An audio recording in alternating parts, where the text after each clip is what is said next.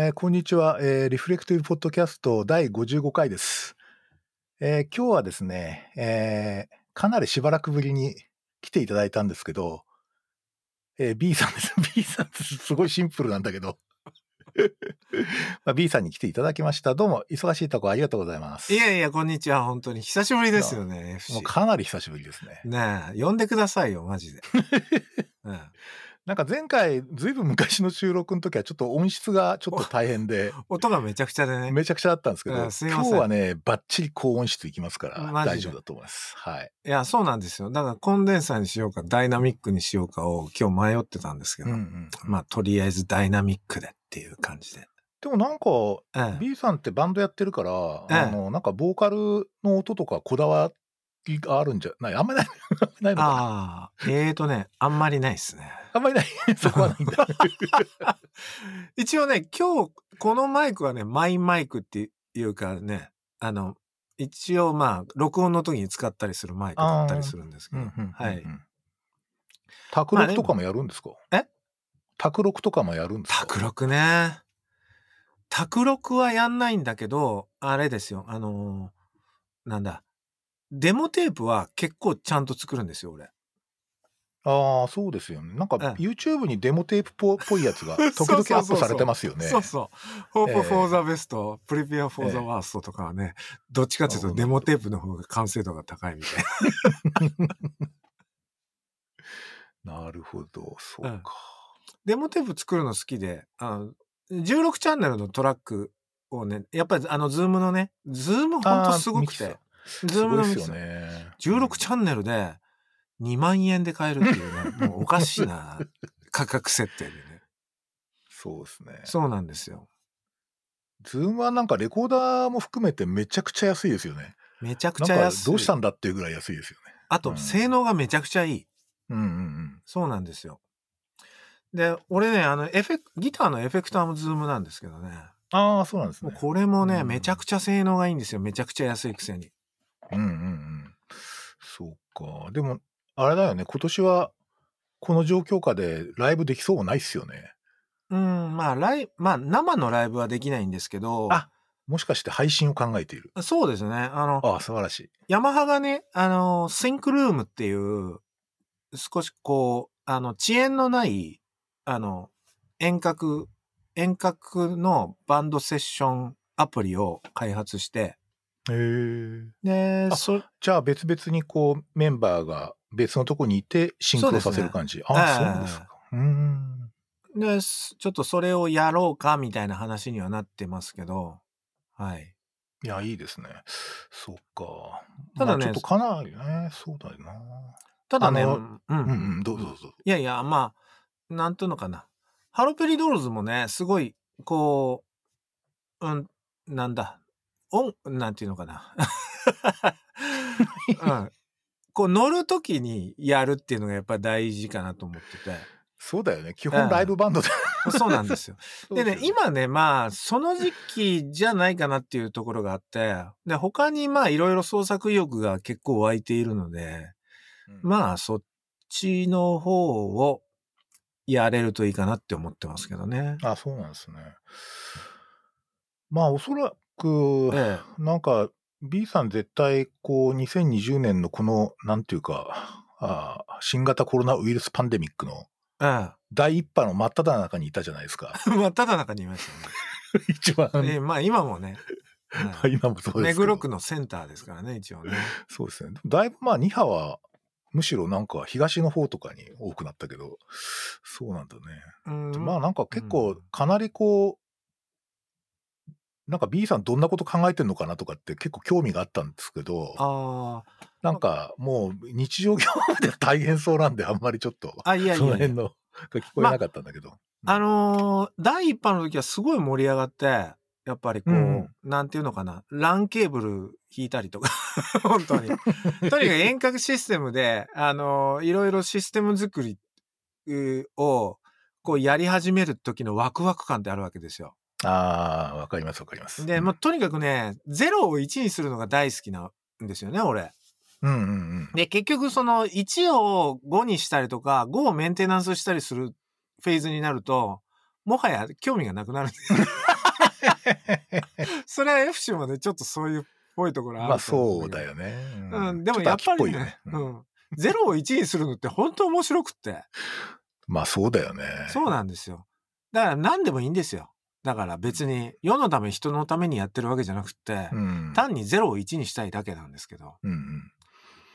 なんか祭りっぽいでしょ？いや、そうなんですよ。基本的に。なめちゃくちゃ祭りっぽくって、もう、本当ね、ね俺ね、3月からこの9月まで、祭りが続いていて、うんまあ、こんなこと言うのは相当不謹慎なんだけど、大丈夫大丈夫。うんうんもう気持ちよいことこの上なし。いや、そうだよね。最高だったな。うん。なんかほら、あの、第一波の時って特にこう外出制限すごかったじゃない？あで、そうなんですよ。の、で、たまにこう都心とかにどうしても行かなきゃいけない時え行くと、ええ。もうほんと九段坂とかね、うん人が一人もいないんですよ。夜8時なのに。あ、本当に？それで、いや、本当になんかね、全然こう、人がいないとこういう風に見えんのか、風景みたいな。なんかね、すごいディストピア感がすごかったですけどね。確かにね。うん。全然か、あの空気感が全然変わってたからね。あれは、ある意味良かったなと思うな。なんか、いや、本当すごいですよね。うん、なんか空気がすっきりしてたからね。いや、すっきりしてましたよね。うん。そうですか。いやーでもね、本当にね、なんかこう、コミュニケーションっていうものが、これだけこう、なんていうのかな、楽になるんだっていうのが、すっごいこう、心地よかったですね。ああ、え、ど、どういうこと？いや、やっぱり人間ってめちゃくちゃ新種的じゃないですか。ああ。生、生身の人間。生身がね。そうそう。F 氏とかも、いや、割と臆病な方だと思うんだけど、なんていうの、うんうんその生身の人間とうんうん。対するときに、多分何かしらちょっと殺されるんじゃないかっていう感覚を持ちながらうん、こう、他人と接しているタイプの人だと俺は思ってるんですけど、いやいやいや、結構防衛的に、あ、確かにそうだな。うん構えてるっていうか。そうだと思常にね、防衛をしてますねう。。でしょ？確かに。そうでそうそう俺。俺とかすげえそれが極端なんですよ。ああ、うんだだからこそ、なんとなくおちゃらけてる方が殺されないんじゃないかなって思うわけですよ。なるほど、なるほど。だから、まあまあ、とにかく必死でおちゃらけてるんですよね。いや、マジで。いや、そうですか。いや、俺ね、やっぱね、今回ほら、飛沫問題ってあったじゃない。あれ、でエアロゾルね。そう。うんで、結局、人間ってなんか体液を交換してたんだと思ったわけ。あ 要するになんか、すごくこう、なんかね、ゴムそれはものすごく、いや、本当にそうなんですよ。ねだからこう、なんか、なんかこう、例えば、ねっとりした親父の体液が、いや、そうです。うんわかるわかる。めちゃくちゃよく振りまかれてるっていう、なんかめちゃくちゃよくわかる。いや、もう本当まあ、ちょっと、本当に不謹慎なんだけど、あ、俺、き地下鉄でこのバーコード親父との息を吸ってたんだ、みたいな。いや、そうそう。いう実感ですよね。いや、コミュニケーションがこんなにあの生理的なっていうか、うんなんかすすげえこう身体的な交換だとは思わなかったね。いや、本当ですよ。言葉じゃねえじゃんみたいな感じです。そうなんですよね。うん。それはすごい、ええちょっとね、かなりこう、だから逆に言うと余計なんか、あんま喋らなくなりましたね。フェイスとフェイスで。うんうんうんうん。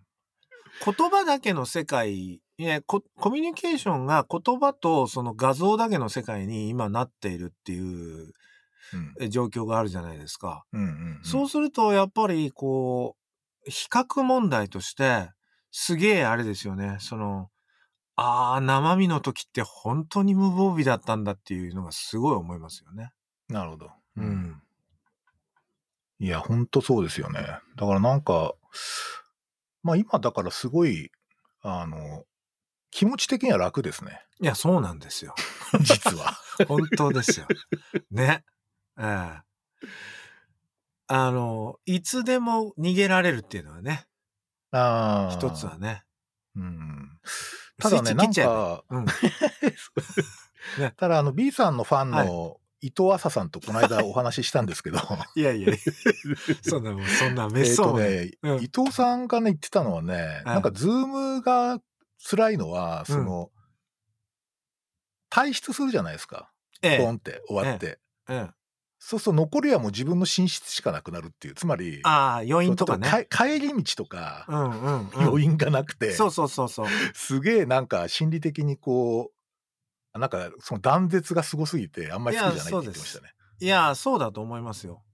俺はまあそこがま、むしろ好きなんですけれども、うんうんまあ朝さん的には多分、それは多分きっついのかなっていう気はしますよね。うんなんか、なんとなく始まって、なんとなく終わっていくっていうのって、あのーやっぱりね、人間が持っている、まあ人間っていうか、ホモ・サピエンスが持っている、なんか、あのーなんだろう、サバイブの本能みたいなものかなって思いますね。うんうんいや、なんかほら、帰り道一緒に帰るとかってよくあるじゃん。あの、そうそうえっと、いろんなイベント。あれは苦手なんですよ、俺。俺も、めっちゃ苦手。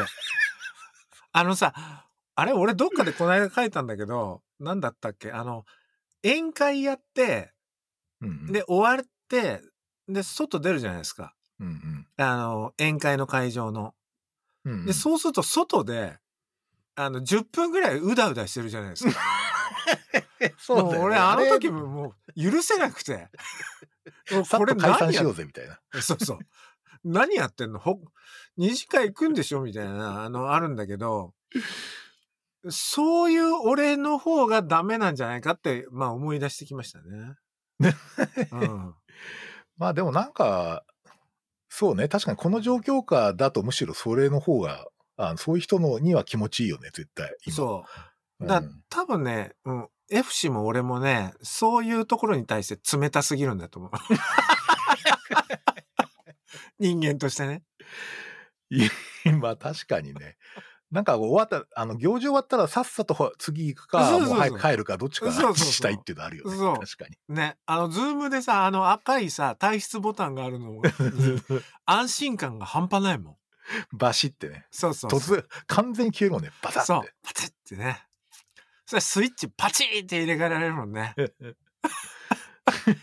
それはちょっと人間としてどうかってまあ思い出しましたよ。思い出してきた。うんなんか、ほら、あの、B さん前、 Zoom の、なんか、使い、神、神アプリだって言って、なんか使い方動画作ってたじゃない？そうそうそうそうであれ結構ね、ひ好評なんですよ。俺、あの、かなり、はいあの、拡散し、拡散っていうか、あの、ベテランのなんか偉い先生とかに、 Zoom の使い方はこれがいいですよって マジで？教えたら、すごいなんか、あの、喜ばれてましたね。確かにね、あれ今2000以上ね、あの、うんビューあるもんね。うん。あれすごいよくできてるんだけど。ズいやーもうムはどう、うんなんか使ってて？いやもうめちゃもう最高う。ん。神。うん。うん神ですよね。うん もう紙アプリ。あのね、あのね、俺ね、あれなんですよ。20人を超えると、講演会とかで、うん20人を超えるとね、ちょっとね、嫌な感じになってくるんですよ、やっぱり。え少ない方がいいの？そうそうそう。20人までは、ね、要するにその、アイコンタクトが一つ一つできるまでは、うん。あのーなんかこう、乗っていけるんだけど、うんうん20人から100人っていう、ああ、そっかえ。ー次のページ行かなきゃいけないんだ。そう、そこ、そこがね、ものすごい苦手で、で、100人超えちゃうと、もはやもう仏像なので、そうだね。オーディエンスは。100人超えちゃえば、まあ、大したことないんですけど、20人から100人っていうね、その間のね、お客さんがめちゃくちゃ苦手だったんですけど、うんうん。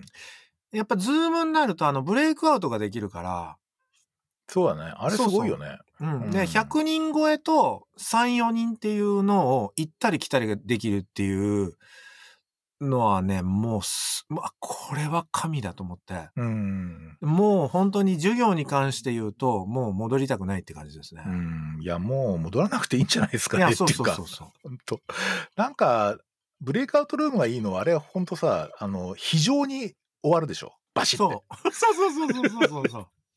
なんか余韻とかもうちょっとやりますかみたいな、そういうのないんだよね。あとカウントダウンとかもあるしね。ねあと30秒です、みたいな感じでね。ああいうのあれはね最高だな。うんうんあれはなかなか今までにない、あれだよね。本当ですよ。あと、なんか、すごい面白いのは、なんかね、あの、B さんがほら、あの、うん奥下クラ、公家公家クラスターって言ってる人たち。あー でね、その、言ってたのは、なんかね、面白かったんだけど、結局その、じゃあレクチャーをこういうふうに遠隔でこんなにやれるとしたら、うんそもそも自分の大学の教員がレクチャーやる意味があんのかって話になったんですよ。いや、そうですよね。ねえだからええ一番上手い人に全医学生がそれを聞けばいいじゃんっていう。レクチャーはそうです。そうですよね。もう全くその通り。ら結構やっぱもう実習以外は全部そうだなっていうか、うん。なんかそういう感じだよね。あそうそう。なんかね、確かに、あの、なんていうの、インストラクションっていうものに対して、すごい大きな変革がありましたよね。今までインストラクションって、その、あの、CD ロ、CD ロームじゃない、ビデオでね、ビデオで見、見ておけばいいものと、生身で対話しないといけないものの境界が結構曖昧だったんですよね。なるほど。うんそれがね、やっぱりこの遠隔になって、いや、これは、これは普通にオンデデマンドだろっていうのとうん、これはちゃんとブレイクアウトでいろいろやりながらやんなきゃっていうのがパッチリ分かれたじゃないですか。うんうんうん。あれはね、やっぱりこう、ぼーっとしてる奴ら、インストラクター インストラクターのや中でぼーっとしてるやつ、奴らがいるじゃないですか。いるいる。あいつらの首を切るっていうのに、すごい大きな、やっぱり。あとね、実はね、これ俺がほらずっとあの、なんだ、リサーチでやっている、インフォームドコンセント？うん。これにもつながっていて、で、まあ、インフォームドコンセントの中における、その説明っていうのがあるじゃないですか。うんうん。で、その説明がね、あのーすな、毎日同じ説明してる奴らいるじゃないですか。いや、マジいるんですよ。あるかで頭おかは。しいよね。あるかでは全く一字一句違わない説明をね、そうそうそうしてるというのをレジデントから聞いたことがあります。そうそうあるある病院のあるかで。ね。で、君たち頭おかしいでしょって思思ってるんだけど、だからその、あの、ある病気についてとか、ある治療についてなんていうのは、まあ本当にその、情報化されているものなので、そんなものは、もうね、それこそ DVD に落として、見といてくださいっていうのでいいんうん。いいわけでねなんですけど。情報提供はそうだよね。そうそううんうんで、生身の、生身の対話と、その、情報化されている情報提供っていうものは、まあ本来、ちゃんと意識してパッチリ分けるべきだとはずっと思っていたんだけれども、このやっぱり、あの状況になって、それがもう強制的になされているわけですよね。うんうん。で、これはもう本当にいい傾向だなと思ってて。うん。なんで、その、一字一句同じこと言ってるやつは、とりあえずちょっと、あの、もう絶滅した方がいいかなっていう感じはありますよね。うんそうなるよね。なんかよくほらコロナ禍っていうとさ本当になんかこう、うんうんうん早く元戻んないかなって思ってる人結構いるんだけど戻ってほしくないことが結構あんだよね いろいろ。いや、そういう点でね。。いや戻ってほしくい。ないことの方がむしろ多い。うん。うんいや本当そうですね。だからいつかはいつ元に戻るんだろうみたいなことはちょっとむしろ言ってるとやばいことになりますね。いや、本当ですよね。うん。なんかね、あ、なんか男女交際とか、あの、すなんだ、恋人たちの交際とかの、もね、多分もう、こう、こポストコロナをね、前提にちょっと考えた、いろんなテクニックをね。ポストコロナ時代の恋愛ね。そうそうそうそうう。ん。乳くり合い？ああ。それ愛の不時着と関係してるんですよ。あ、わかんない。見てないか見た見てないか。俺ね 俺ね、あの、実はね、愛の不時着ね、なんていうかな、見損ねたっていうかな、山岳屋台から入っちゃったんですよね。あ、そうなのね。山岳屋台が面白すぎて。なるほど、なるほど。あと、その次に、最古だけど大丈夫に入っちゃった。最後だけど大丈夫。なるあほど。先行っあれもちゃったんだ。最高だったな。先行っちゃったのね。山岳から最古に行っちゃって、愛の不時着飛ばしちゃったんですよ。そっか。ええちょっとぜひ見てほしいけどね。おそらくあの、マーベルと、あの、対抗できるのは愛の不時着しかないと思ってるけどね。そうなの。そうそうそう。だから、もう、そういうコンテンツだなってもう完全に思ってますけどね。ね。特にね仮面ライダー好きは絶対見た方がいい。マジで？あ、マジマジマジ。いどそうなの？や、そうそう。あ、の、まあ、おそらく B さんね、ええ叫んで立ち上がるシーンありますよ。これはみたいな。マジで。マジマジ。そうなんだ。ですね。ええそうなんですよ。うんまあ、それで今日ええはなんかあの、いろいろちょっとお互い少しネタをああ、ぜひぜひ。提供していこうじゃないかってことで、少し前もって、うん、出してもらったんだけど、はい。どうしようかな。最初に、うーん、もう何でもいきます。まあ、じゃあ、01いきますか。ゼロワンね。まあ、ゼロワンはまず、絶対話さないといけないネタですからね。そうですね。うん。このど二人にですか ?B さん的には。B さん的には01どゼロワンめちゃくちゃハマりましたよ。う、うんうんうん最。高でしたね。うん。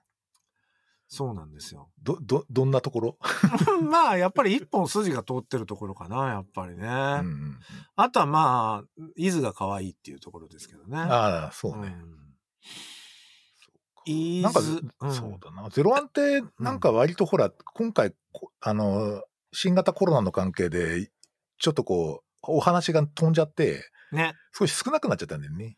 ね。しかもなんか。最後なんかめちゃくちゃ急いでる感いや、そうじなん だけど。、そう、ちょっとあれがかわいそうだった。、そうなんですよ。最後の方は、だいぶきつかっなんていうかな。ああ、もうちょっと時間欲しいなとは思ってたんですけど。ううんん、でも実に良かったですね、ゼロワンはね。なんかね、割とこう、あの、初期、平成ライダーあたりで、が一番いいって思ってる人たちは、ええ。ゼロワンはあんまり好きじゃないらしいんですよ。あ、そうなんですか。うへん。ーなんか、なんかちょっと、例えばほら、お仕事シリーズとかあるじゃない。俺、あれ一番好きなんだけど。めちゃいいじゃん。あれめちゃ良かっためちゃ良かった。あれはね、うんあんまりね、どうもちょっと、特撮オタクの人たちにはそれほど受けなかったみたいですけどね。いや、天津貝最高ですよ。松貝ね。天津貝最高。あの、なんていうのかな、どこにも着地できない感がね。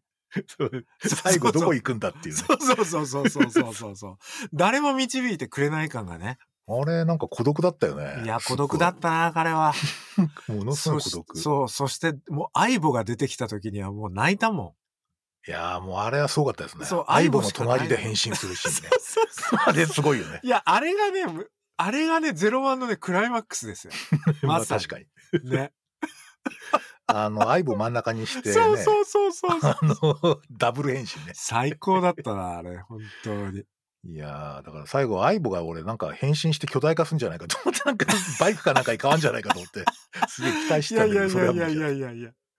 いやー、いやもうあれすごいね、相棒のなんかめちゃくちゃすごいあのプロモーションになってましたよね。ま確かにね、プロモーションにもな、なってたかもしんないけど、まあ、松貝のあの、こう、なんていうか、救われない感がね。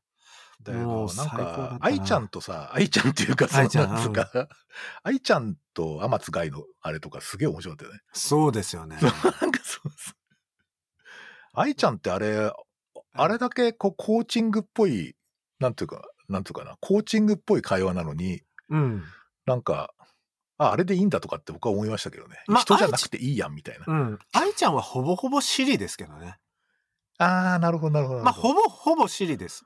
うんうん、なんていうか、こう、実態はないですよ。だから、あの、うんうんす愛ちゃんそのものは特に考えてなくって、まあ出力と入力しかないんですけど、いや、そうですよね。そうええそうそうそう。うんだからそういう意味ではもう、まあ完全にシリなんですけど、うんまあだけど結局その出力と入力をホモサピエンス側がどう感じるかっていう話ですよね、あれはね。いや、そうなんですよ。ああだから、なんか、相手が生身だってことはそれほど重要じゃないんじゃないかっていうのが。いや、そうなんですよ。まさにチューリングテストの話にな,、うんなりますけどね。うん。そうなんです。そういうところもね、ちゃんと描いて、は、チューリングテスト的なこともちゃんと描いていて、で、そこで、そのイズの、こう、イズ誰みたいなところがね、イズをどう位置づけるみたいなところがね、すごいやっぱりね、わあ、これちゃんと考えてるな、このプロデューサーってのがもう、たまんなかったですね。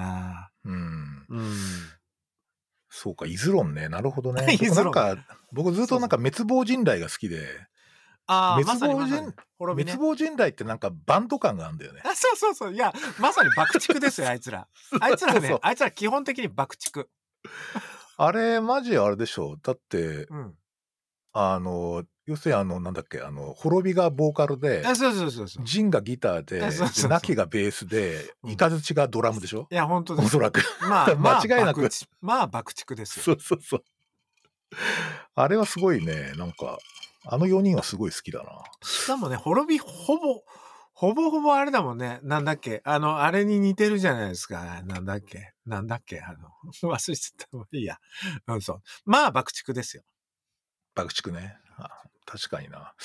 最近爆竹また聞き出して、あー、爆竹爆竹って、あれ、何年ぐらいの人？1986年ぐらいのデビューで、1991年の狂った太陽っていうアルバムがあるんですけど、うんそれがまあ、本当いいアルバムですね。うんまあ、ギターロックの中でも、日本のギターロックの中でも本当出色のアルバムですけどね。うんうん。まあ一応なんかビジュアル系で、なんか髪の毛立てた人っていう。いや、そうです。まあ、元祖ビジュアル系ですよ。元祖ですね。元祖元祖。そうなんです。x ジャパンとかと早いんですか？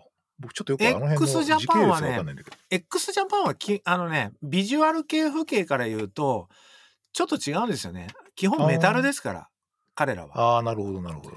だから、ビジュアル系、確かに。うん、ビジュアル系っていうのは基本的には、あの、ニューロマンチックを、あの、に影響を受けて、まあ、それこそあれですよ。あの、なんだ、あれですよ。あの、ブドウ？っていうか、まあ、一風堂はまさに元祖ビジュアル系で、そうだよね。それこそ、だってジャパンと、いやいやだって一風堂は ジャパンと一緒にずっとね、ツアーしてたんだから、すごい、すごいバンドなんですよ。そうですね。しかも土屋正美ってギターめちゃくちゃ上手くて、ああ、うまいですよね。うんめちゃくちゃ上手いんですよ。であの、ブランキー・ジェット・シティって言ったじゃないですか。うんうんうん。ブランキー・ジェット・シティのずっとプロデューサーやってたのは土屋正美なんですよ。え、そうなの？そうなんです。へえ、知らなかった。これ面白いでしょ。ね、あの、あすそうそう、浅井健一に、あの、ピックの角度の、ピックの当て方を教えたのは土屋正美なんですよ。へえ。まあ、そういう話しだすと、ちょっと、ちょっと、こう、あの、再現がないので、はい。ちょっと、あれなんだけど。まあそうですね。いや、そうなんですよ。なんでね、そういう意味では全然あの、なんていうのかな。あの、なんだ、ねえねえねえみたいなのは、あの、あれです。うんうん全然ビジュアル系の不景じゃあなくって。確かにね、なんか肩幅の広いスーツは着てなさそうだよね。そうそう。やっぱブライアンファブライアン・フェリーとかね、あの、それこそブライアン・イーノさんたちうんのあの不景の中に影響を受けて、来た人たちそれがビジュアル系なんだ。ビジュアル系ですよなるほど、なるほど。そうなんです。はい。で。ええで、ハまあそういう意味で。てビジュアル系じゃないんでしょ？え？ハルペリドールズってもともとビジュアル系ではなかった。要素はね、ビジュアル系のね、えー要素がね、ほぼないですね。ないっすか？ほぼないな残念ながら。ビジュアル系悪くないんですけどね。うんまあ特に爆竹はいいです。うん。ええそうか。そうなん。僕なんかね、あのね、うんゼロワンでね、一番好きなの、あの、ナキなんですよ。泣きね。もうであの、こう、なんていうの、ずーっとこう、迷ってる感じがね。そうそうそう。で、なんか、あれ演じてる中山たつきさんって、まあ一応なんか本人がその、ええ。ジェンダーレス女子って自分で言ってるんだけど、あ、そうなんだ。いや、実際本当にトランスジェンダーらしいんですよね。ええそうなんですね。うんうんすごいでトランスジェンダーっぽいもんな。うん彼女。彼女っていうか彼っていうか。うん。そうそう。裏仮面ライダーとかのね、うんうん。インタビュー見ると、マジ、あの、なんかこう、なんつうの、男っぽいですね、すごい。あの、男前な感じなんですよ。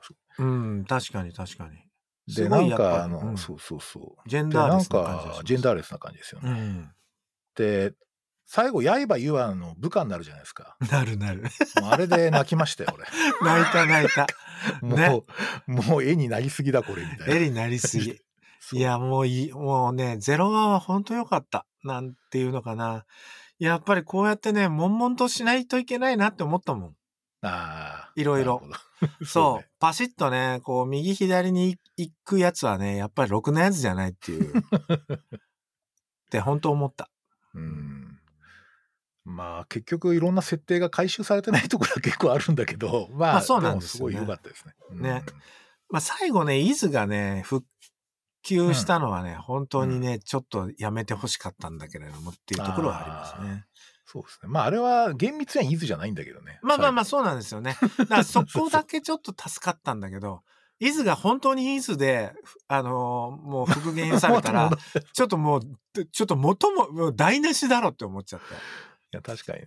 そうそうそう。だからね、その、やっぱりこう、元に戻らないっていうのがやっぱりね、ホモ・サピエンスの、ホモ・サピエンスが生き物のね、基本だから。ね。ううんん。いや、だから生き物ってなんかおそらく属性があれば、うん生き物じゃなくてもいいかもしれないんだよね。そうそうそうなんかこ生き物らしさとかって結構、なんかこう、なんて言ったの、不意な動きをしたりとか、その集団でなんかわざわざしたりだとか、そういうなんか雰囲気がこう、あの、生き物らしさを感じるので、だから結構、そうね。そうそう。だから、相棒とかにめちゃくちゃ、あの、癒されてる、うんあの、認知症高齢者結構多いですからね。そうなんですよ。うん。まあ、それはそれでね、一つのね、なんだ、手段っていうか、まあ、いまあ、なんだ、あの、うん、一つの、まあ、やり方としてはいいかもしれないですけどね。まあ、ただまあ本当は本物の犬の方がいいかもしれないけど。そうそう。だからやっぱりね、なんかこう、うん、予定調和は崩したいなっていうのはすごいありますよね。ああ、あの、要するに予測外の動きでしょ。予測外。そうそう。んまあ、今で言うと、あの、まあ、ペギオですけどね、ペギオ。やってくる？やってくる。まだちょっとね、うん。手、買ったばかりでまだ読んでないんだけど。ペギオがキュートすぎて。も うどんな感じ ?B さんから見るとどんな感じなんですか？いや、まあ、あの、なんて言いますかね。シンプルはシンプルなんですよ。まあ、要するに人間ってこういうことでしょっていう、そういう話なんですけれども。うん。で、まあ人口、いやまあ、それこはまさにそれ、あれですよ。朝さんの話になった、に戻るけれども、あの、あれですよ。その、なんだ、ナウシカの最後の方で、結局予定、予定としての、その、予定としての変化っていうのは、まあ人間じゃないっていうことですね。なるほどね。はいうんうんうんまあ予定じゃない、やってきちゃうものが人間っていう、そういう感じかな。なるほど。だからそうだ、外京都行こうみたいな、そんな感じですよ。あれすごい俺ね、そうだ、京都行こうって、おおこれすげえじゃんって思って。うんうんうん。そうそうなん。かい因果関係はないよね。あ、そういうことなんですだから、まあ大体突然やってきちゃうもんで、で、そういうものに、なんかゆるゆるにこう巻き取られていってこそ、ホモ・サピエンスっていう、そういうことですけどね、簡単にう言うと。んはい。なんか、そうか、やってくるってのは、要するになんか、外側からやってくるってイメージ？あ、そういうことですなんか。完全な外部あ。外部から。完全な外部ね。ら人工知能には外部がなくって、うんうん。もう、だから内部しかないんですよ。なるほど。そうそうそう。だか確ら、あのかにね。うんうんだから将棋指してる時に地震がグラグラって来たら、こう、人工知能は、ご、その将棋盤を、あーとかやんないんですよ。まあやんないよね、そりゃ。まあ、やんないけどね。そう。あと、そうだ、京都行こうとか思わないです。まあそういうことですけどね。衝動的な感じね。衝動的な感じですよ。しかも突然やってきます。か突然ね。それがやってくるの意味なんだ。あ、そうですね。あ、そうなんだ。そういうことです。うん。なるほど、なるほど。まあ、ある種の、あ、でもね、なんか、あの、いや、ちょっとその、この間座談会なんだけど、その、えて取り上げたのがもう2冊あるんだけど、あその中の1冊、あ、そう、あのえ、ええーっと、どもる体え。と、ケアは開くね。うん。ケア開くのやつで、で、もう一つはリハビリの夜っていうね、あの、えーっとね、えーっと、ちょっと忘れちゃった。いやいや、もちろん読みましたよ、俺。3回ぐらい。あそうですか？うん。あ、本当？まあ、あれね、あの、官能小説ですけどね、ほぼ。や、全くその通り。あの、そういう結論になったんですよ。まあ、最要するにエロスだけどね。うんエロいとは何かっていう、そういう話、そういう、あの、本です。はい。そうそうそう。いや、あのね、実際そういう結論になったんですよ。編集の白石さんとも。はいい。やいやで、実あ際、あの、これは。エロ小説ですねっていう。そうそうそうそうそう。そう。いや、俺もこんなにこう、なんていうか、床と感応できるのかみたいな。そういう、すごいですよその、すごいんですけど。でもねね、うん。でもね、まあ、例えば、オナニーする人たちの中で、あの、ベッドにおちんちんなすりつけたりしてるじゃないですか。いやー、どうですかね。まあそういうクラスターがいるんですけどクラスターがいるという。うんうんだから別に普通ですよ。まあ医者やってるといろんなクラスターいるのは知ってますけどね。うんうん。そうか。あなんかあれでね言ってたのはね、ええそのよくほら心身二元論は悪いみたいなのってあるじゃない？はいはいはいはい。で実は心身二元論って極めて有効であるっていう。ことを伊藤さんとかも言っていて、うんうん。なんつうかそのなんとなくこうそれこそポストモダンじゃないけど、うん。なんか主体とか心身二元論もうダサいみたいな感じではどうもないっていう。だからこう結構二元論って重要なんじゃないかっていう、そういいう話にもなってですね、すげえ興味深かったんですよ。そうでしたよね。いや、俺もあの、YouTube 見てね。あありがとうございます。うんうん。あの、いや、いい感じ。いや FC いい感じでしたよね、本当に。ありがとうございます。なんかね、すごいそこが面白くて、うんなんか単純にこう、にあのなんか二個対立悪いとかっていうわけでもないんだなっていうのうんはすごいね、あの当事者の人たちから聞いて、うんなるほどみたいうん。確かにね。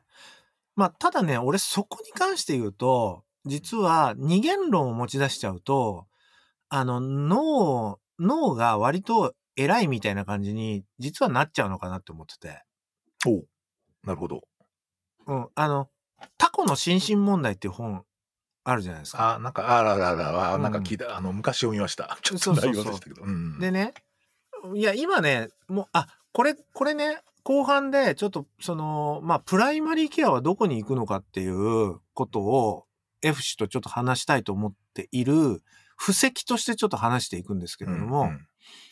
その、脳、まあ、脳が体を操っているみたいなことはおかしいっていうのは、まあ、もちろんわかるし、もちろんその通りで、で、むしろ体と脳との、まあ、体と脳とか体と心っていうものとの、あの、相互関係っていうもので物事を考えないとうまくいかないっていうのもももちろんわかるんだけど、一方で、だとすると脳とか心っていうのをちょっとなんか特別なものとして捉えすぎてんじゃないかなっていうのが俺の意見で、うん。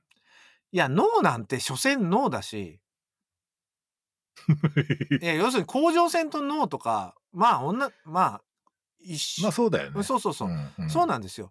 だから、その肝臓、甲状腺、足、手、目、えーで、例えば、なんだ、IgG、IgM、脳っていうぐらいですよ。うんうん。そう列であるというそうそう、うんそうんん、そのぐらいに、むしろ、臨床をやってると、むしろそのぐらいのものとしてうんたわかるわかる。うん。捉えた方が、うん。なんていうのかな、プライマリーケア的。っ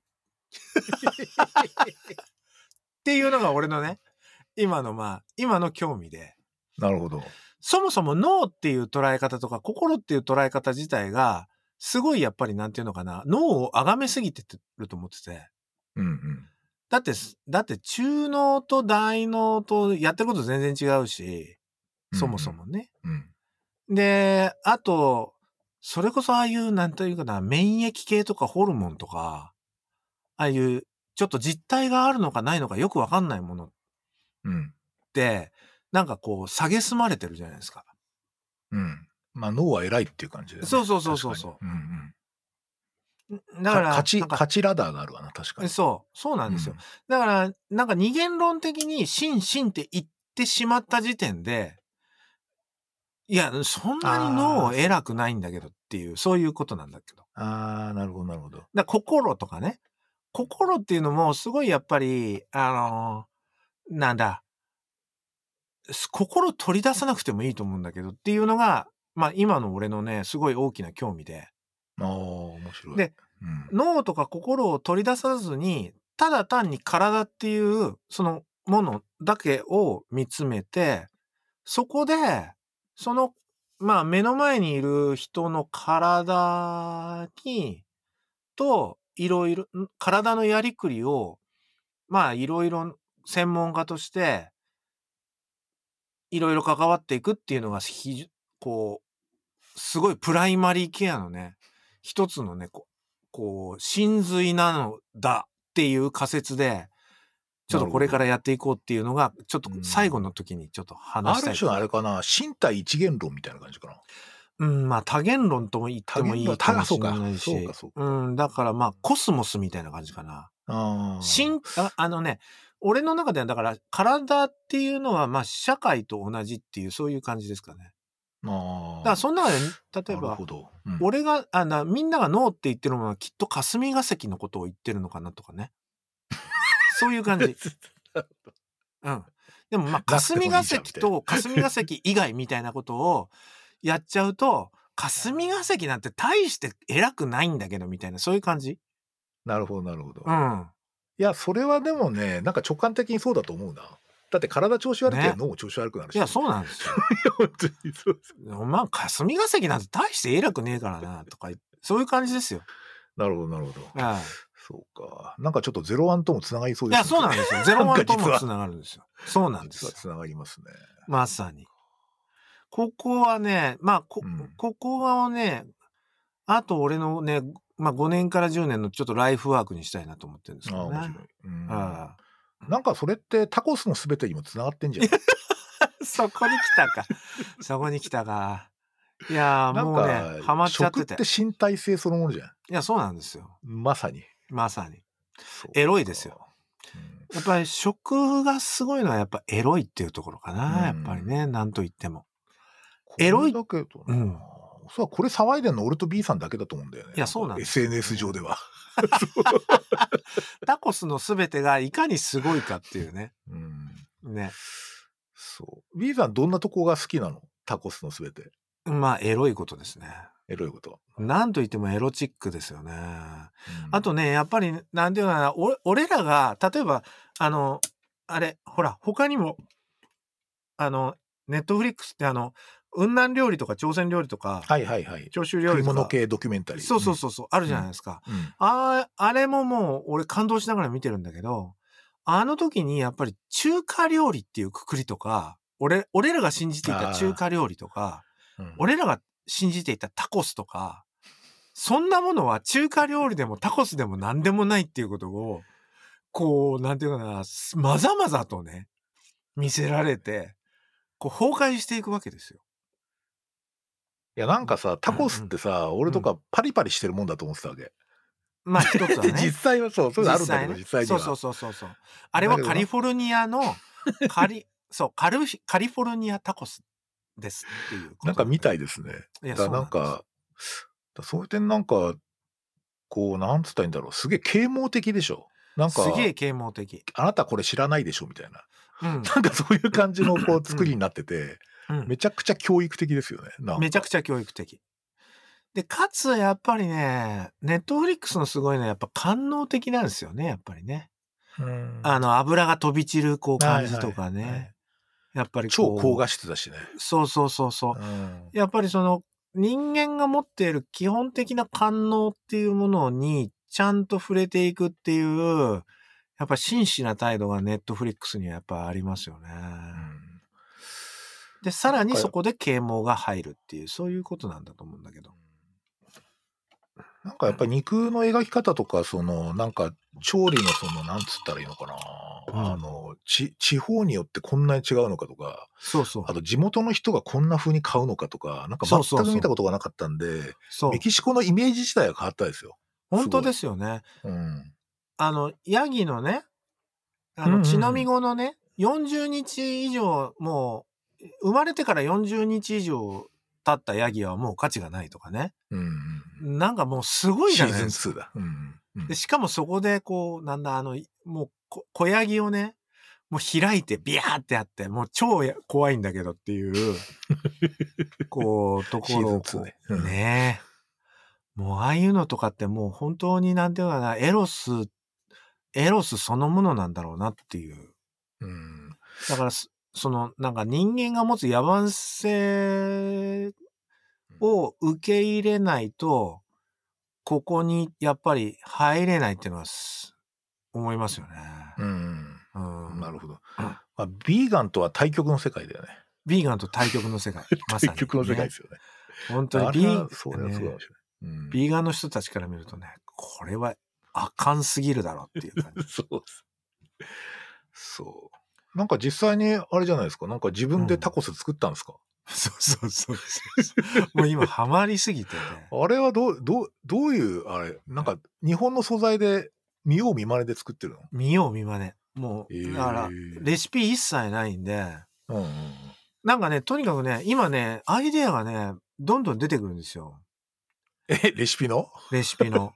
で、今日もね、今日も実はタコス作ろうと思ってて、今日ね、俺ね、羊肉でタコスを作ろうと思ったんだけど、成城一に今日は羊がなくって、しょうがないからカレー作ったんだけど、ずいぶん違う。いや、でもね、いやいやいや、そうでもないですよ。あの、タコスとカレーね、まあ、結構似てて、いや、要するにね、ほら、インドにおけるカレーってなんだっていうのと、ああ、まあ、その番組もあったな。そうなんです あったあった。カレーっていう枠組み、カレーっていうね、そのくくりがね、いかに乱暴かっていう、まあそういう感じ確。そういう感じですよ。ですね。うん、やっぱりそこってね、俺ね、すごいやっぱり多分好きなんだろうなっていう感じです。あうの、ん例えば、いやもう、だからそういう、へなんだ、石クラスターで言うと、なんかこう、循環器とか言ってんじゃねえよ、みたいな、そういう感じかな。多分。循環器も地方が7つぐらいあるぜみたいな感じね。そう。まあ、最低でもアブレーション位って言ってくれとかね。で、アブレーションの中でも、もう、さ、70ぐらいのカテゴリーがあって、70の中でさらに140ぐらいの文化カテゴリーがある中で、アブレーション位ってギリギリだろうっていうかね。で、し確かも、循環器とか、俺のことを言うんじゃねえとか、そういう話ですよね、多 まあそうだね。そういうのは確かにその通りだね。分。めっちゃ面白いんですよ、そういうの。うんうん。ね。でもまあ、なんていうのかな。正直、受け、医療を受ける側から見ると、お医者さん以上の、もう分類っていらないわけですよ。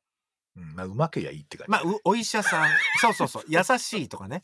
優しい、うまい、ね。それでいいんいいんですよ。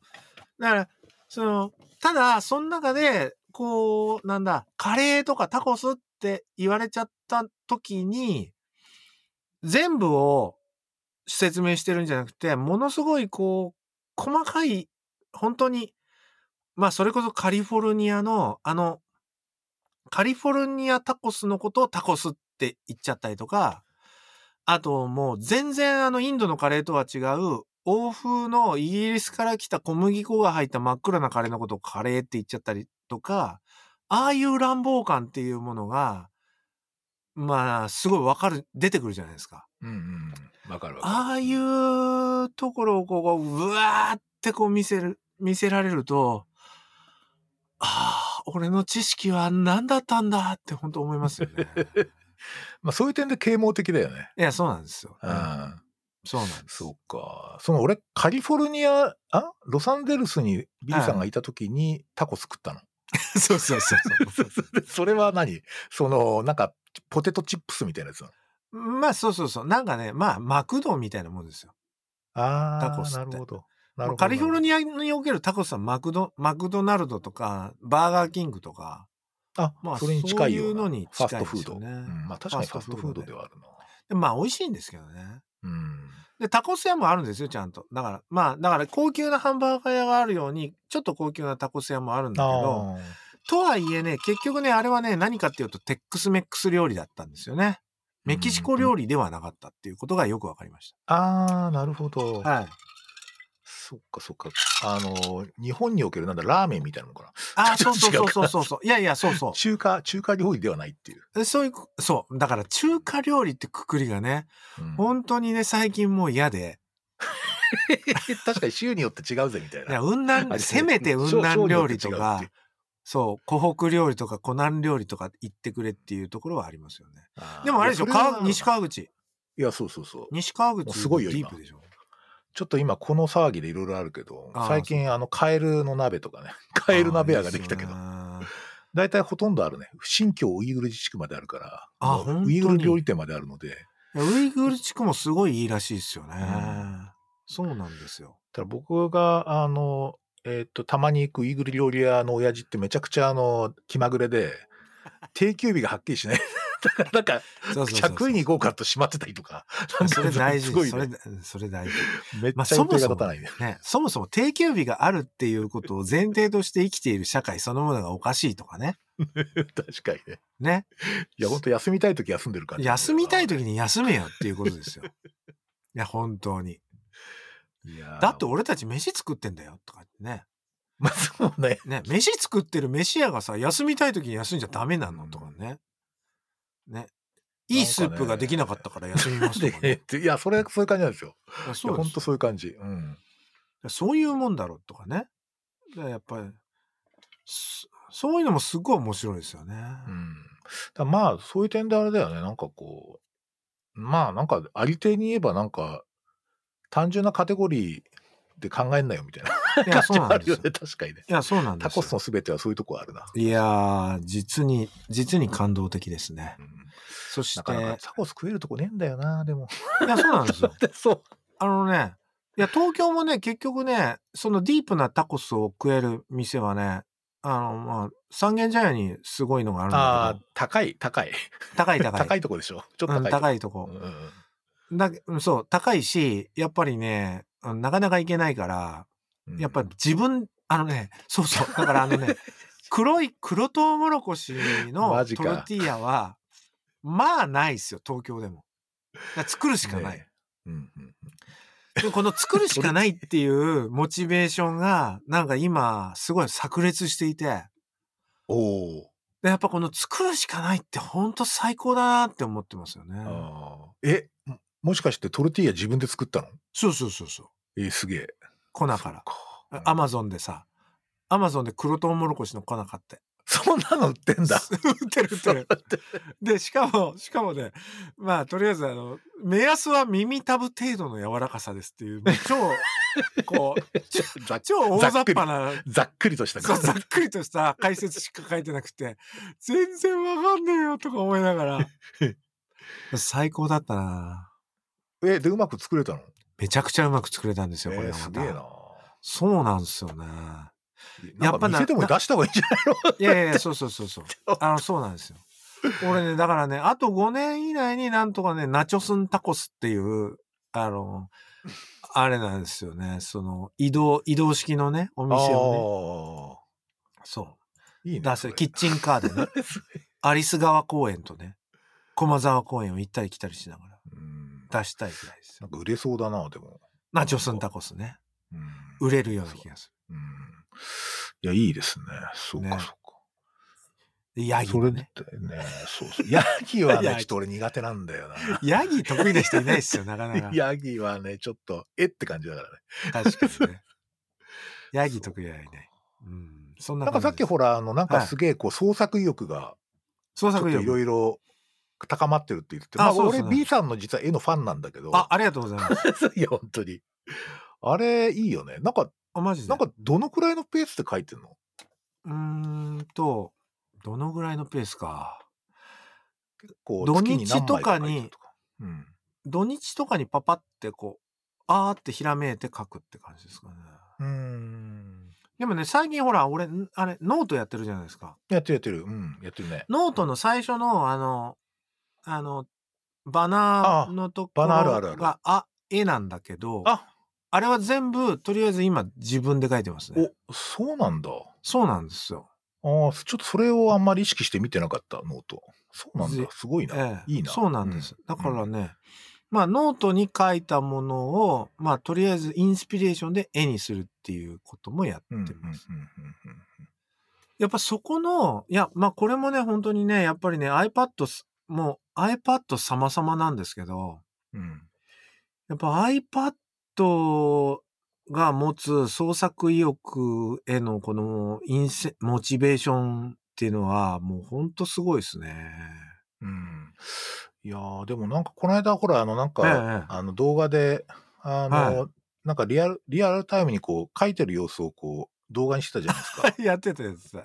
すいません。うんあれ面白かったですけどね。ありがとうございます面白いっていうか、なるほどみたいな感じで。いやー、本当にね、あの、まあ、もちろんその iPad のその絵描きソフト、スケッチブックっていうのをあ俺、えー使ってやってんですけど、それもね、やっぱりその今までのね、その絵の具と全然違って、やっぱりこう、うん、iPad、まあ、アプリ独特の、やっぱりこう質感とか、アプリ独特のやり方ができたりっていうのはすごい、すごいなって思いますし。うん。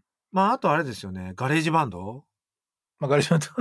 GarageBand とかも、もうすごいんですよ、もうなんかね。うっせえ例えば、こう、なん、なん、なんだろう。例えば。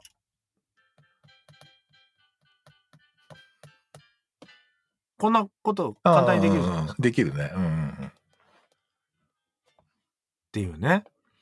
なんで、確かに。そうなんですよ。で、こう、例えば、うんそ、その中で、ちょっと、調子に乗っていいですか？どうぞ。調子に乗っていくとね、その、例えば、こう、リズムをこう、やっていくじゃないですか。で、その中で、うんトラックを並べていくやつ。OFC、OFC、これかなり音が割れて My る。love FC。まあ、こんな感じでね。わかりました。リスナーが今びっくりしたと思いますけどね。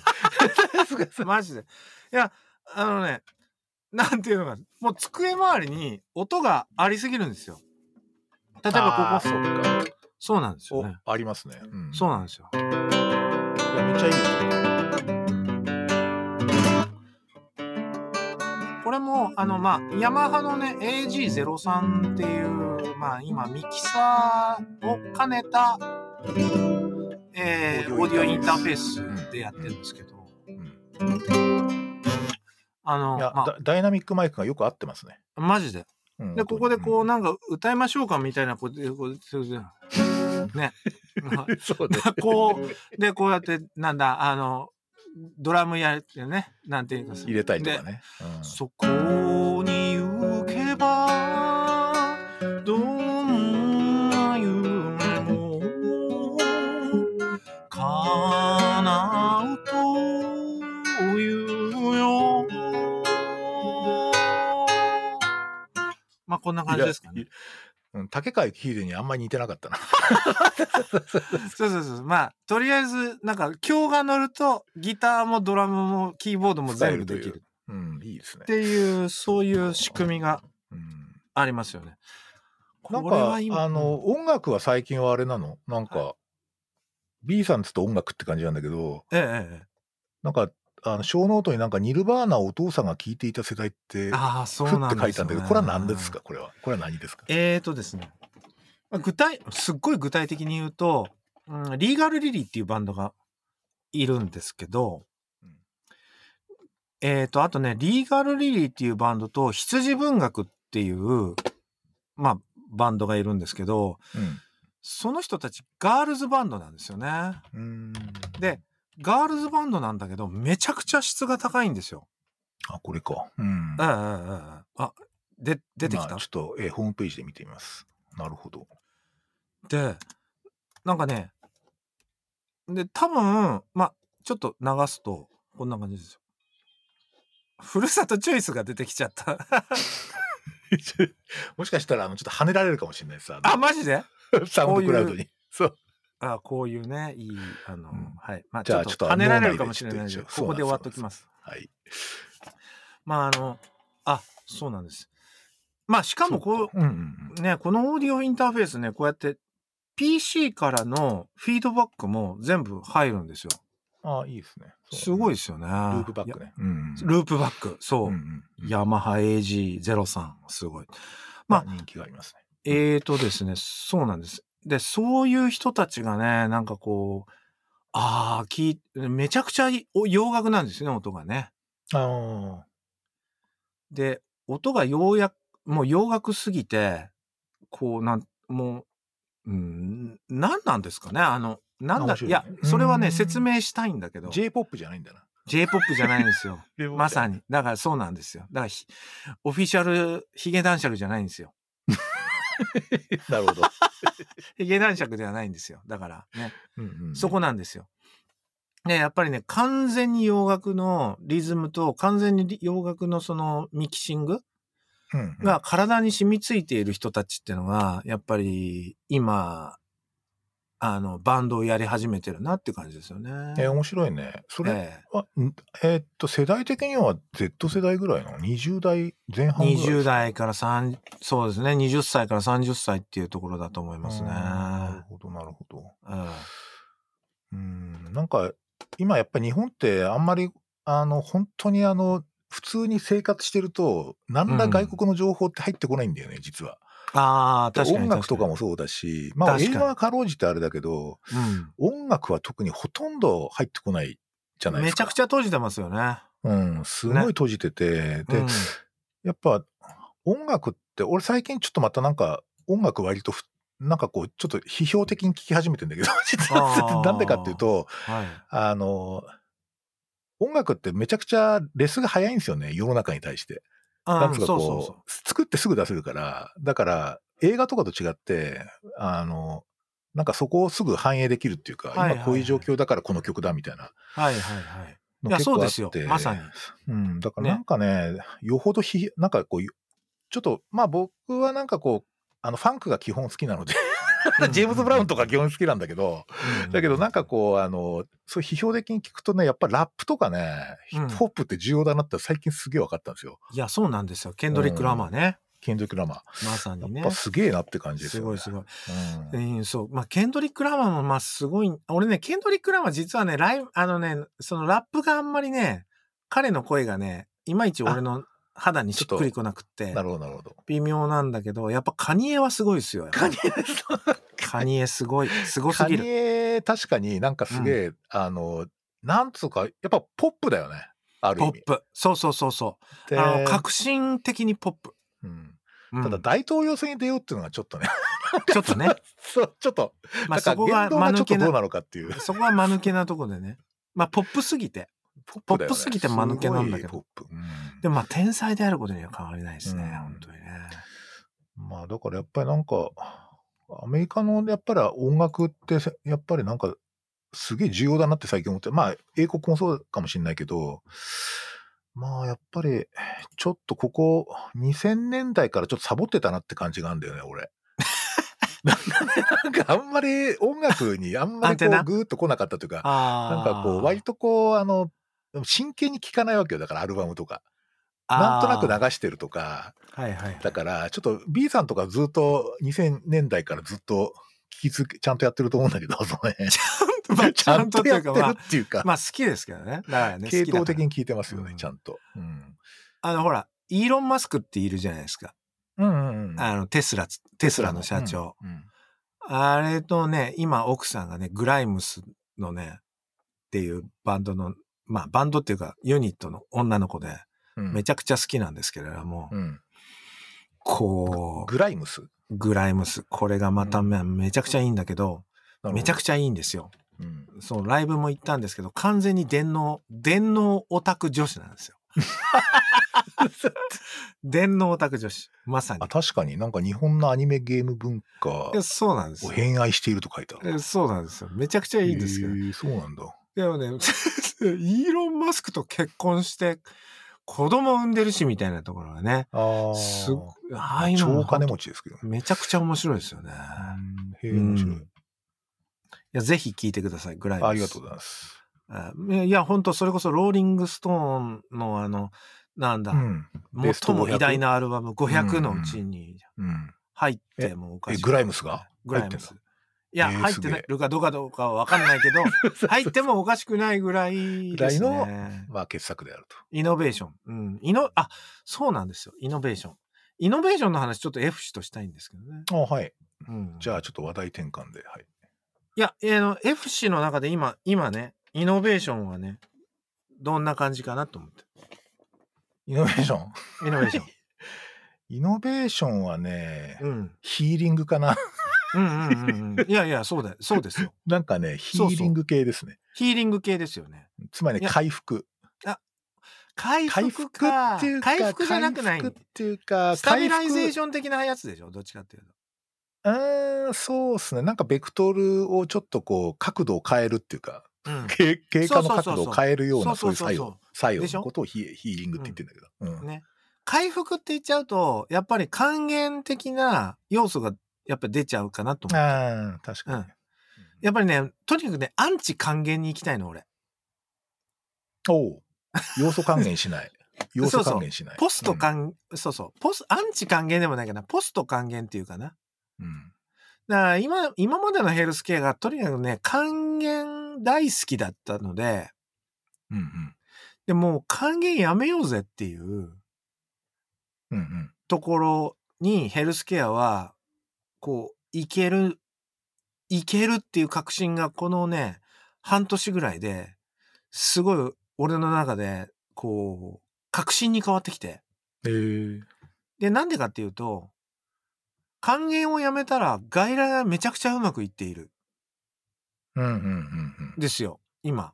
フローがいいって感じですね。フロー、そう、まあ、要するにね、具合が良くなってるっていうことかな。治ってないんだけど、具合はいいっていう。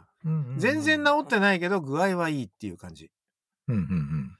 あ、それわかるな。なんと。そうそうそうそううんうんでね、これ、これだろっていうのが、なんかね、もうなんか割と確信に変わってきて。うん。で、あとね、なんだ、少なくともこのヘルスケア専門職の今後のその10年、15年ぐらいしか多分やんないと思うけど、10年ぐらいしか。うん。は、ここに、このイノベーションに捧げてもいいかなぐらいの、ああ。今盛り上がりを見せてるんですよね。そっか。捧げた後はタコスを焼くわけですね。そうそうそうそうそう。いいっすね、それ。捧げた後はタコス焼きますよ。いやー、うんそうか。面白いな。なんかそれってなんかきっかけがあったの？きっかけね。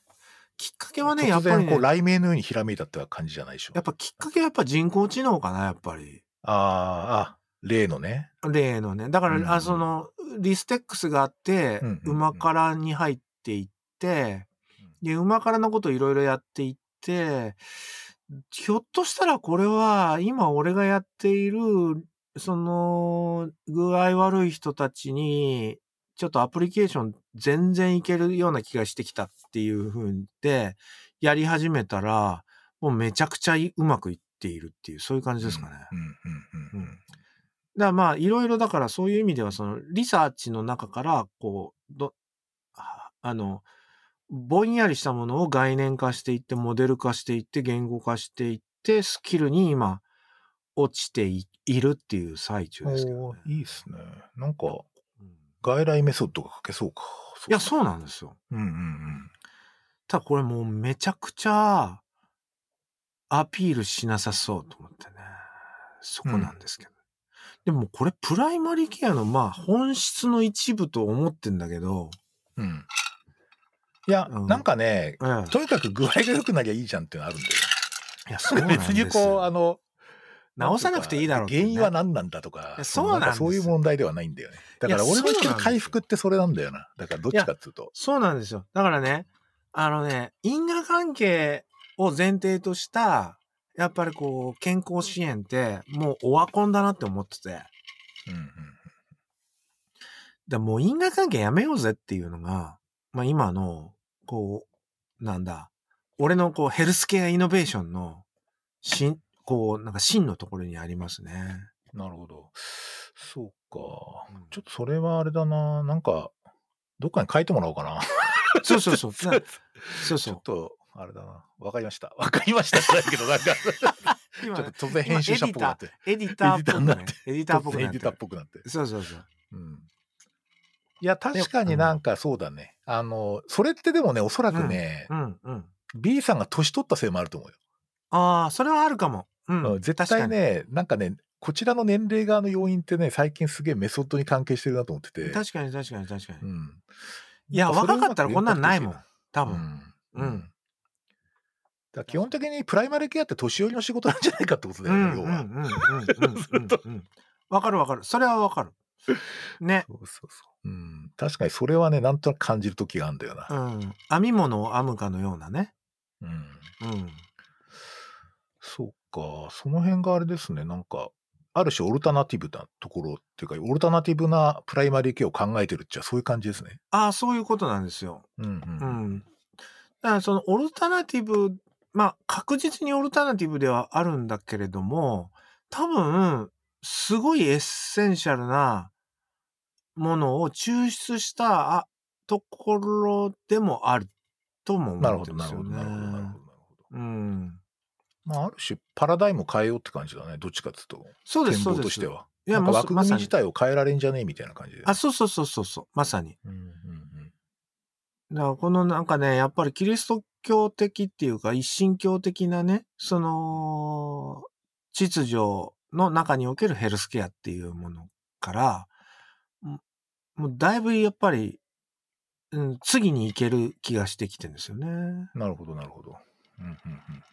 いや、実際やっぱりこの一神教的なこのパラダイムの中での、やっぱりこう、ケアって、もうどん詰まりじゃないですか。まあ確かにねう。ん。特に我々、我々の現場で、においては。うん。その、癌とかね、そういう、そういう現場では、まあ、まだそれが通用するのかもしれないけど、いやもう、不可、なんか個別性が高すぎる不可不確実性と複雑性の中で生きてるからね。確かに。そうそうそうそうそう。そうそうそ体自体がカオスだし。う。うん。うん。だからもう、だからその、もう因果関係、因果関係にとらわれていると、ろくなことないかなっていうのと、うん。うん。なんか。うん。そうだね。うん。だなんかやっぱり、ある種こう、なんつうかな。あの、さっき、その、なんだっけ、あの、やりくりって言ってたけど、ああ、そうそうそう。うん、なんか、割とそこはすごい、あの、ポイントだと思うな。そうなんでですよ。やりくりってめちゃくちゃポイントだと思ってトやりくりって何か治療とも違うんだよな。全然違うんですよ。違うよねそうなんですよ。うんそれなんか、英語で言うとなんかねえかな。それなんか、ちょっと、ね英語でうまくないかな。まあ、ノウハウですけど、なんですけど、ね。ノウハウ。なるほど。マニピュレートではない。あの、に西寄くんが、はいあの、い言ってたんですよね。その話、あの、なんだっけ、やりくりの話してた時に、ラカンがまさにそういうことを言っていて、うんうん。で、フランス語だとこういう言葉があるみたいな、うわ、こぶこもうなんか、アザブジュバーンみたいな、アザブジュバーンみたいなことを、まあ、西寄が言ってたんだけど、言ってましたね。そうそうそうそう。まあ、だ多分、なんかこうそういう哲学の人たちには、の中ではなんかちょっとそういうおぼろげな概念の中ではあったんだけど、うん多分ね、現実的な臨床にすげえアプリケーションできると思いますよ。うん。いや、あの、ラカン派の精神分析ってあの治療的切断ってあって、ええはい、終わりっつって、うんうん3分やって、もう別に、え、終わりですか？みたいな感じになるっていうのが、結構その即効性があるっていうのがあってですね、なかなかね、ね面白いんですよね。ね。うんせ精神分析はね、結構ね、プライマリーケアに相当なインスピレーションを与えると僕は思ってますけどね。ね。うん。で、まあ、ただ、す一方で、やっぱさっきの心身二元論に戻るんだけど、やっぱりこう、心と体っていう風に捉えて、もの、こう、やりくりを考えちゃうと、やっぱり心にすごい寄り添いすぎちゃうんですよね。うん。そ、そうか。で、そうなるともう、え、これって心身医学じゃねみたいな話になっちゃって。うんうんうん。で、ここの、ここがね、俺突破口だと思ってて。いや、体、いや、体ですっていう。うんうんで、まあ、体の中における、い体の一部のしとしての脳みたいな。脳っていうか大脳っていうか変縁系っていうか円髄っていうか消化体っていうかっていうそういうぐらいにうん。うんうん。なんかこう、ヘルスケアを、のやりくりをやっていくと、うん具合としてはそっちの方がいいんじゃないかなっていうのが、まあ今やってることですけどね。なるほどね。そうだよね。うん。うん。そうね。具合、具合っていう言葉とやりくりって言葉は結構キーワードだね。キーワードですね。今話聞くと21世紀の。まあこの辺をこう解きほぐしていくと、ちょっと新しいメソッドっていうか、そのなんか一定言語化がさらに進むかもしれないね。そうなんですよ。うん。そうか。面白いな。それがまあ今の俺のい、なんていうかこう、うんモチベーションの主体ですかね。仕事においては。ああ、面白い。仕事においてはっていうかね。いやいや、っていうかまあ、あの、仕事を趣味化するのは極めて重要だからね。そうなんですよね。そう、仕事をいね、あの、なんか仕事と私生活分ける人、僕あんまりちょっと、それつまんなくね、人生みたいつなまんないです感じになっちゃうんですよ。よ。ね。そうそう仕事面白くないとね、なんそうなんですよ。うん。あとやっぱりね、なんていうのかな、イノベーション、イノベーションを、やっぱりこう、が好きな人が、割と総合診療クラスター少ないじゃないですか。あー、そうかな。ちょっとイノベーションの意味にもよるけど。ああ。うん、まあ、F 氏とかイノベーションね、好きだけど、なんていうのか、メンテナンスと突飛なことね。突飛なことそうそうそうそうそう、そういうこと、そういうこと、そういうこと、そういうことなの。確かにね、あの、なんか、えってな、こう、うん空気を読まない発言ができるって人あんまりいないんですよ、そうね。確かに。なんかさ、構築と継続が好きな人が多いじゃん。ああ、そっか。うんうんうんうんうんうん。あ、なんか、なんかわかる。うん。構築と継続、もうほんと興味ないんだよね。いやマジ興味ない。まあ、それはだな、かなり性格的なものもあるな、それ。まあそうそうそう、性格的なもので。あだから、まあ、だから別にそれがいいとか悪いとかじゃなくて、まあ言ってるわけじゃない友達になれるかなれないかとかそういう話なんだけど。そうそうそうそう。だからね、まあそういう意味ではね、FC にはね、ぜひね、その、この、その、イノベーションについてね、こう、これからもいろいろお話ししたいところですよ。ありがとうございます。いや、どうかな。あんまりなんかだけど、ちょっとこう、確かにこれカンファレンスとかやってても、ちょっとこう、あ、それって、あの映画のこのキャラクターに似てるねとかっていう、こう、フィードバックになってて、うん。それ見てないんでわからないですって結構真顔で反論されたりする。真顔で反論されるんですよ、ね。指導が、指導が難しいんですけど、そうなんですよ。結構うね、ん。そこ拾っとけよっていうね。そうそうそうそう、ちょっと見た方がいいよみたい知らなくてもいいから拾っとけっていうね。モンティーパイソン見てないやつら多すぎるしね。な。いや、普通はあんま見てないと思うよ。見てないか。そうか。ただまあ接続とかね、他のところとなんか強引にショートさせるとかってすげえ重要なんで、実は。そうそうそだからそれはすごい、そういう癖はつけてほしいなとは思ってるんですけう。どね。まあそうっすよね。うんそうか。いや、でもなんか、今日は非常に、あ、もう時間だ。もう時間なんですよ。い もう時間もう10時になっちゃった。やばい。10時です。うんやばい。もう1時間超えちゃいましたので。これもうそろそろラップアップしないといけないでしょ。そうなんですよ。ねえねえ。そろそろね。まあ、ラップアップもこれないんで、まあ雑談なんで大丈夫なんだけど、そうなの、うん、まあなんか、そうですね。じゃあ今結構 B さんの今後10年のなんかあれって聞いたような気がするんだけど、まあやり他になんか直近でなんか今考えてる計画とかあるんですか？うーん、だからそのね、自由診療かな。あ、自由診療。ほうほううほう。ん。